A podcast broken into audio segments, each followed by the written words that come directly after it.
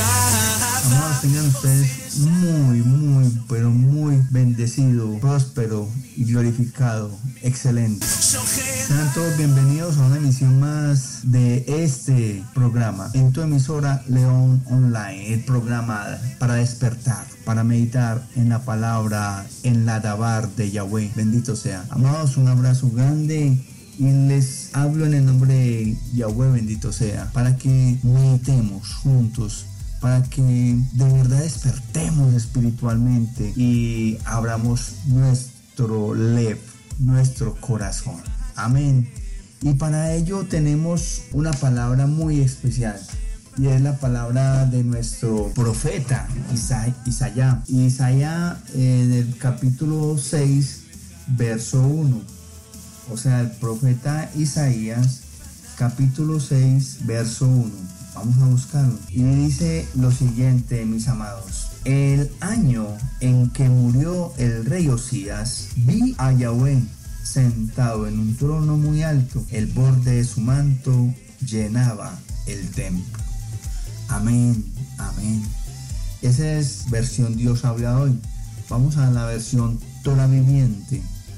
Dice, en el año de la muerte del rey Osiyah, yo vi a Adonai Yahweh sentado en un trono alto y exaltado, y el ruedo de su talit llenaba el templo. Amén. Amados, ¿qué nos estará diciendo esto? ¿Qué nos querrá decir esto? Pues bien, vamos a meditar. Ya regresamos en esta tu emisora, León Online siempre, siempre en línea con el maestro, el verdadero Rabbi y único modelo, Yeshua HaMashiach.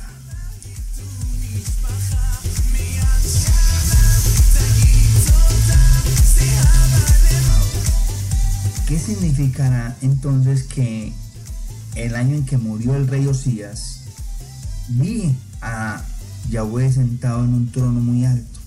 y que el borde de su manto llenaba el templo.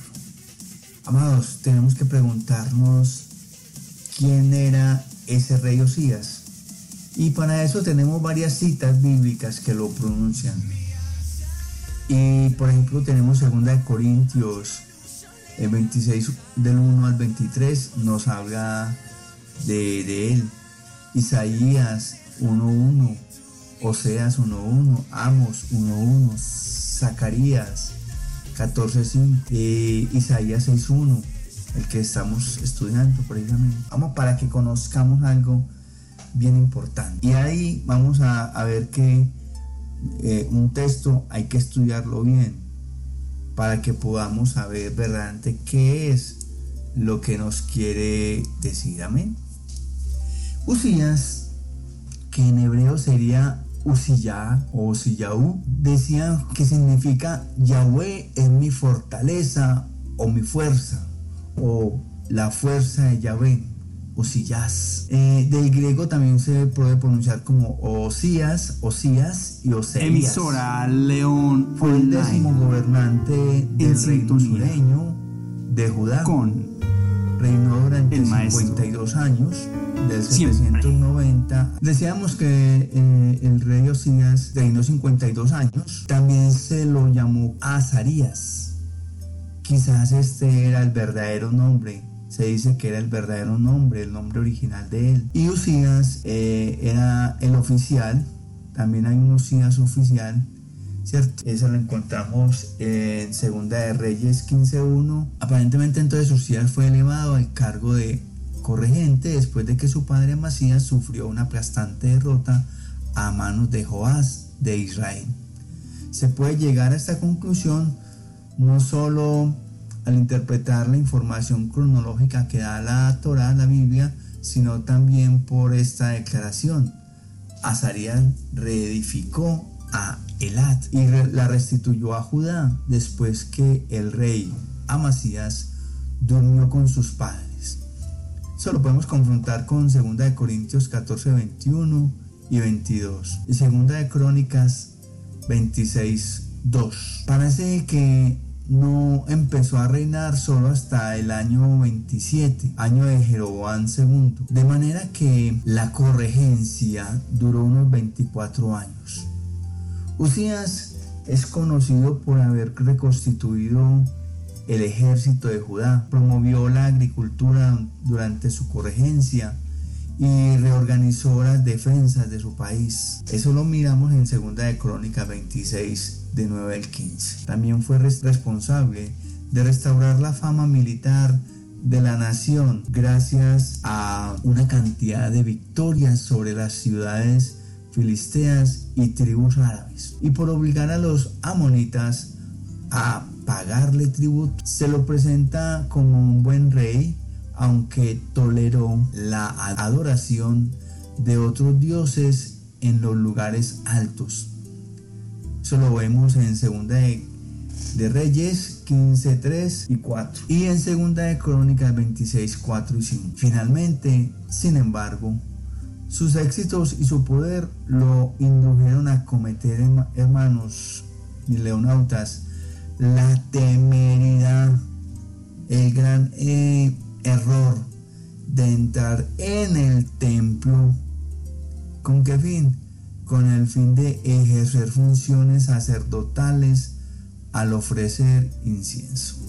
Amados, y aquí viene el gran error. Recordemos quiénes eran única y exclusivamente los que podían entrar a ofrecer incienso en el templo de Yahweh. Correcto. Todos aquellos que eran considerados levitas los descendientes de Abraham. Amén.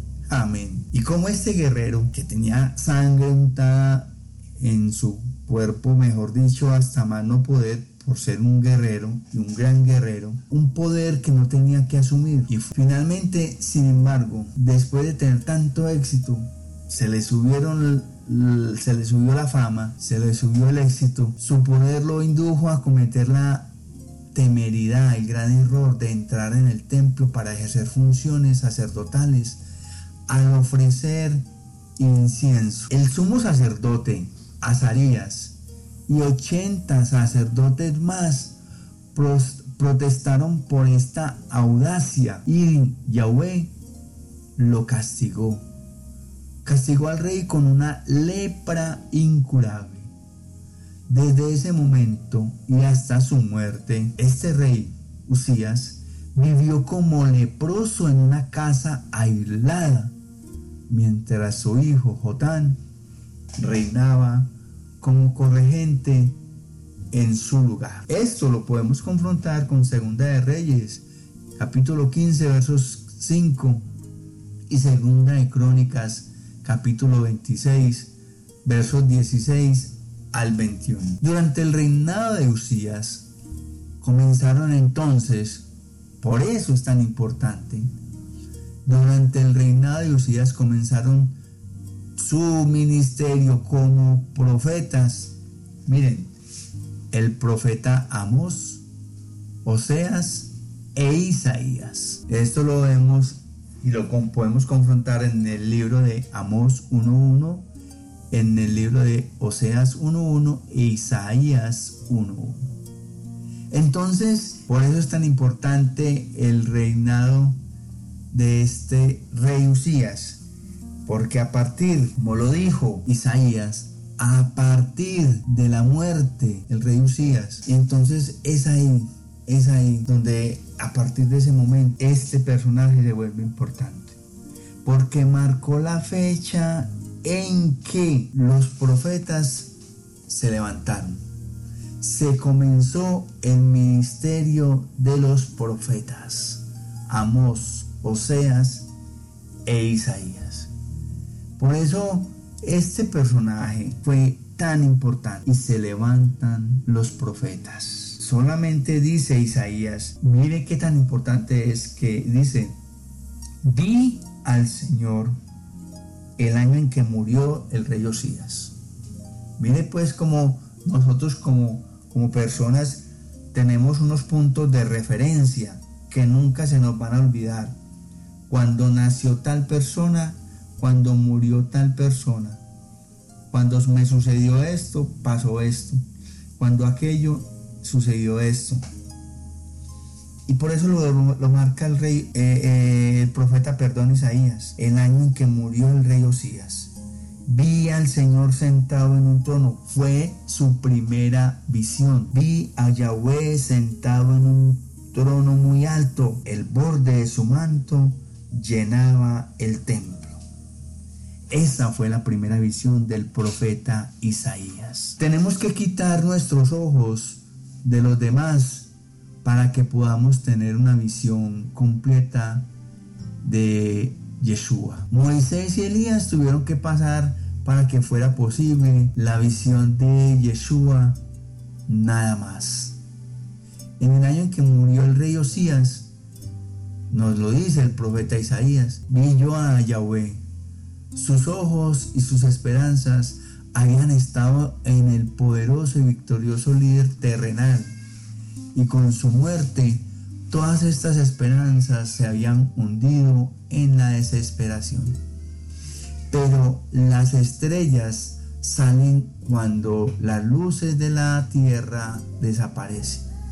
Fue entonces que la verdadera visión y la vida de Isaías comenzó. Solo cuando sus ojos quedaron totalmente despejados de los obstáculos que le impedían la visión completa. Pudo él asirse de nuevo panorama, mirar, poder observar un nuevo panorama, poder tomar un nuevo panorama de verdadera vida que le aguardaba pudo percatarse de ese nuevo panorama, de esa nueva vida que le aguardaba. Amados, a veces necesitamos que suceda tal cosa para que se levante, para que se restaure, para que podamos ver lo que se nos estaba guardando, para que podamos surgir. No es suficiente con ver a Yahweh a la par de otras cosas y personas. Lo que necesitamos es que Él llene toda nuestra visión, todo nuestro cielo, todo nuestro corazón, todos nuestros planes y todo nuestro futuro. Que funcionemos en pos de Yahweh, que Él sea nuestra vida, todo, todas nuestras áreas de nuestra vida funcionen alrededor de Él. Lo que Él quiere de nosotros es ese primer, en otras palabras, el lugar supremo, darle el lugar que le corresponde. Y en realidad, Yahweh no puede de una manera satisfactoria ser nada para nosotros hasta que no lo sea todo. Él en nuestra vida. Él tiene que ser el todo en nuestra vida. Él puede llenar totalmente nuestro ser y sin desalojar ningún afecto u ocupación legítimos.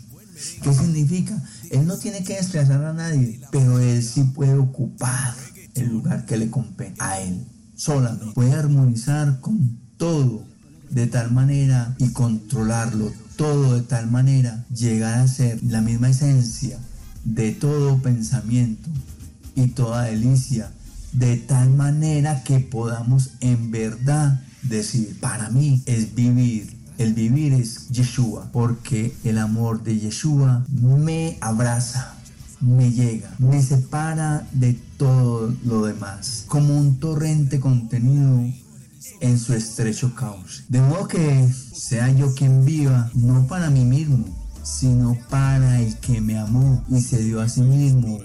ya no soy yo quien vive, es Yeshua Amashiach quien vive. El morir para mí es ganancia, pues todo lo demás lo considero basura, dijo el apóstol Pablo. Amados, ya regresamos en esta tu emisora y en este maravilloso despertar y meditar en la alabar, en la palabra de Yahweh.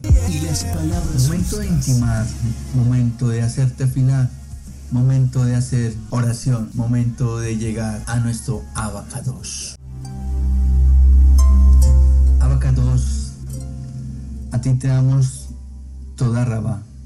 Te damos la gloria y la honra, porque es que tú te vales de cosas que nosotros no percibimos, de cosas que verdaderamente no nos percatamos y que nosotros queremos las cosas en nuestro momento, sobre todo aquellas cosas que te pedimos, a ti especialmente. Y queremos que aquellas oraciones sean respondidas en nuestro tiempo cuando debemos de esperar tu tiempo. Por eso debemos de esperar que surja y se mueva todo como tú lo tienes debidamente planeado. Por eso te doy gracias, porque una vez más me dices, tranquilo, yo te voy a levantar en mi momento y espera que sea mi momento.